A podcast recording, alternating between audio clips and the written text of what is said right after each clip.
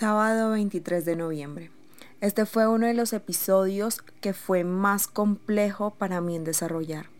Es de aquellos en los que literal le estás poniendo pura fe porque no tienes ni idea de qué más ponerle. Qué difícil es hallar una mujer extraordinaria. Hallarla es encontrar una joya muy valiosa. Ella es como un barco mercante que trae alimento desde lejos. Se levanta de madrugada y prepara el desayuno para su familia y planifica las labores de sus criadas. Va a inspeccionar un campo y lo compra, y con sus ganancias planta un viñedo. La verdad es que fue difícil hallar una mujer extraordinaria. Por primera vez no tenía un referente claro y exactamente alineado a los siguientes versos de Proverbios 31. Leía y leía y no encontraba claridad. Busqué, rebusqué y recontrabusqué, y aunque eran mujeres extraordinarias, ejemplares, valientes, ninguna me daba esa seguridad que tenía con los episodios anteriores. Sin embargo, se mantenía presente una sensación que ya había experimentado antes, esa sensación inquietante que retumbaba en mi cabeza casi como una santa psicosis que no me dejaba pasar página. Era su nombre y los recuerdos de Ruth que en mi memoria que me hicieron creer que el Espíritu Santo me decía, vamos, lánzate. ¿Te confieso algo?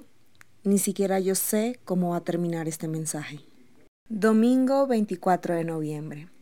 Me despierto y me dedico a hacer lo que habitualmente hago, saltando mi ritual líquido de agua tibia con vinagre manzana y limón y entrando inmediatamente a mi ritual espiritual de meditación y conversación con Dios.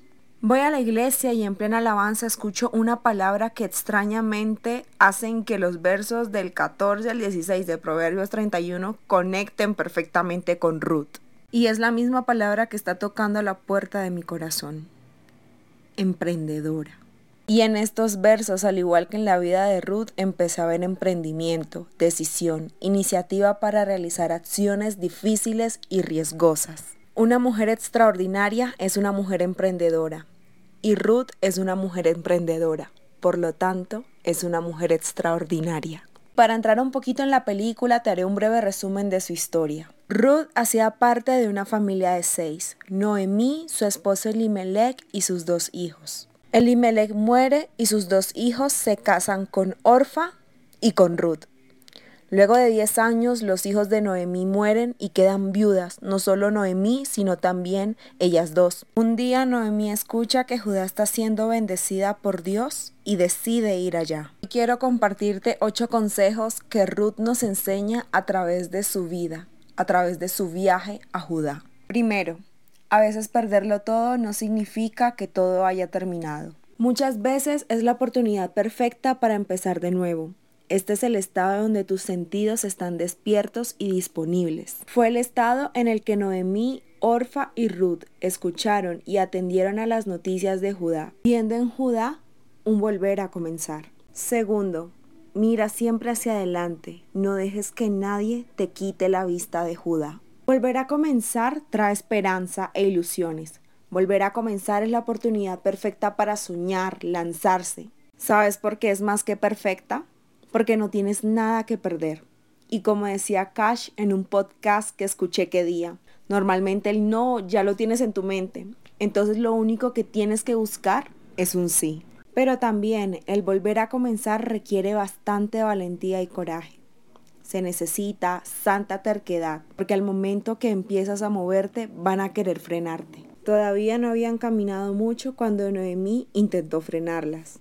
Y muchas veces quienes nos frenan no son nuestros enemigos o personas que nos odian. Muchas veces son personas que nos aman o incluso nosotros mismos. Porque el freno de Noemí era aparentemente bueno. Volver cada una a la casa de sus padres era una propuesta bastante interesante, bastante razonable y estable, pero implicaba volver atrás. Muchas veces el volver atrás traerá seguridad y calma, pero a un alto precio, el precio del estancamiento y el olvido.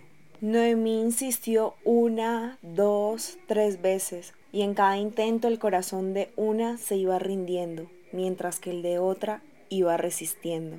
Orfa cedió y allí murió su historia. Cuando pierdes tu vista de Judá, dejas escapar una gran oportunidad. Hay una frase de tantas que me impactó de un libro que estoy leyendo de Javier Cornejo, titulado La historia dentro de ti, que dice que nunca permitas que otros creen tu mundo porque siempre lo harán demasiado pequeño. Si tienes un sueño una meta, no dejes que nadie apague esa llamita que se está encendiendo. Aprende a identificar y vuélvete sensible a esos consejos que te harán avanzar de aquellos que te harán estancar. Tercero, toma la iniciativa. Creo que esto debe ser el pan de cada día. En la vida hay tiempo para todo. Hay veces que nos toca esperar y hay veces que nos toca actuar. Y soy una fiel creyente de que muchas veces las cosas suceden cuando damos el primer paso. Después del paso tocó esperar, ok, pero te moviste y eso hace que el mundo tiemble. Ruth y Noemí llegaron a Judá, pero no se quedaron allí, esperando que la bendición que estaba sobre Judá las acobijara por el simple hecho de estar allí. Ruth tomó la iniciativa y pidió permiso a Noemí para ir a buscar trabajo. Contó con la gran suerte de conseguirlo en el campo de un familiar. Vos. Hay algo super cool cuando tomas la iniciativa, que vi en las experiencias de Ruth. 1. Cuando te mueves, el mundo se mueve contigo. Y 2. Cuando te mueves, empiezas a llamar la atención. Ruth no solo contó con suerte, sino que también recibió aún más recibió favor y atención. 4. Gratitud y honra.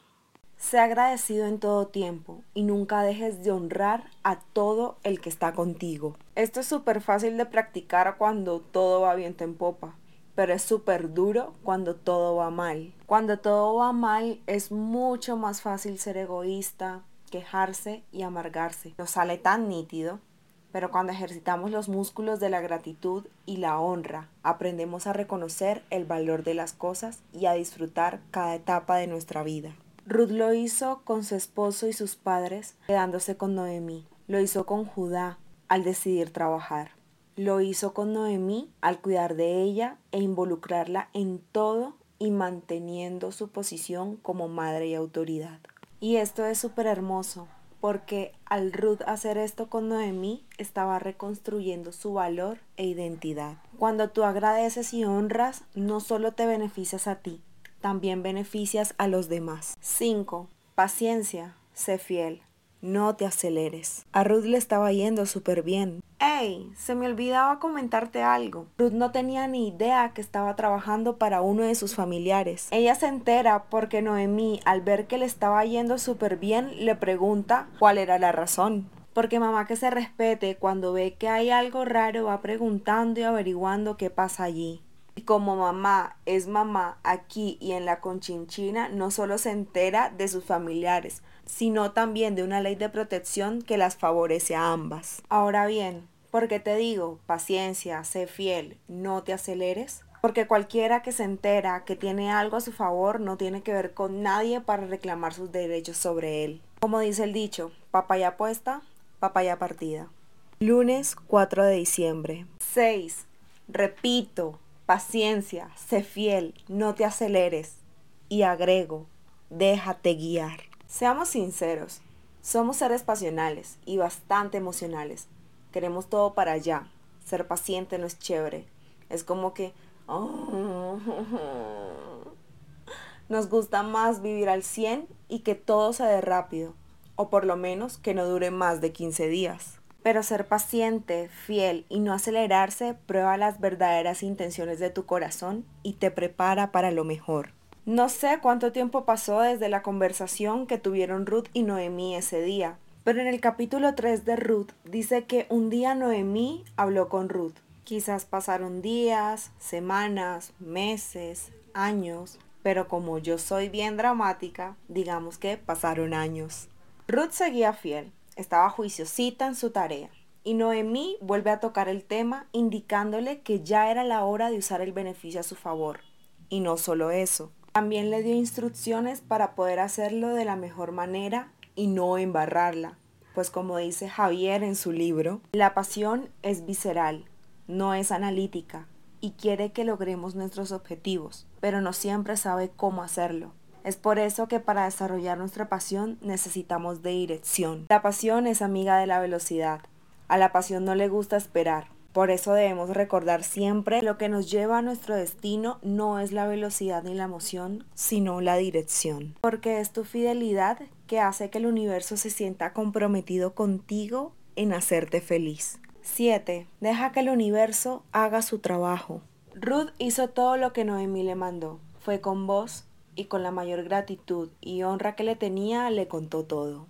No fue con exigencias ni con una actitud arrogante. Ruth iba a la de Dios con una actitud humilde, con una actitud de gracia, porque es la actitud la que abre y cierra puertas. Si Ruth hubiera ido con exigencias y demandas, te lo juro que allí se hubiera acabado su historia y todo lo que hizo hubiera sido en vano. Eso sería muy triste. Pero ella no solo llegó con una buena actitud, sino que también dejó que el otro lado de la historia hiciera su parte, porque venga, hay dos partes. Pues cuando dejas que cada uno haga su trabajo, no solo honras y valoras al otro, también te llegan grandes sorpresas. Y Ruth se llevó la gran sorpresa de que no estaba sola y que vos no era el único, sino que era el uno en un millón. Tenía más familia y eso es una gran dicha. La segunda sorpresa que recibió Ruth fue que después de su encuentro con vos salió de allí con una promesa y regalos. Salió con una esperanza más grande. Haz tu parte y deja que el universo haga la suya.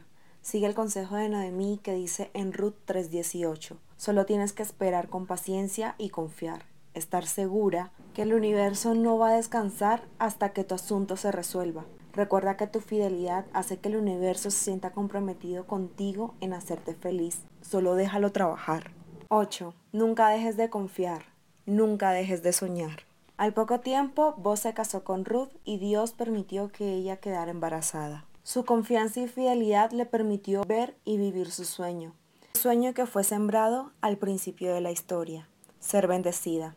También devolvió la alegría y la vida a Noemí, su suegra, y a sus generaciones, porque vale la pena soñar. Si llegaste al final de este capítulo, quiero agradecerte un montón. Espero que estas palabras sean de gran provecho y que nutran tu corazón tanto como lo están haciendo conmigo. Te mando un beso enorme y nos vemos pronto.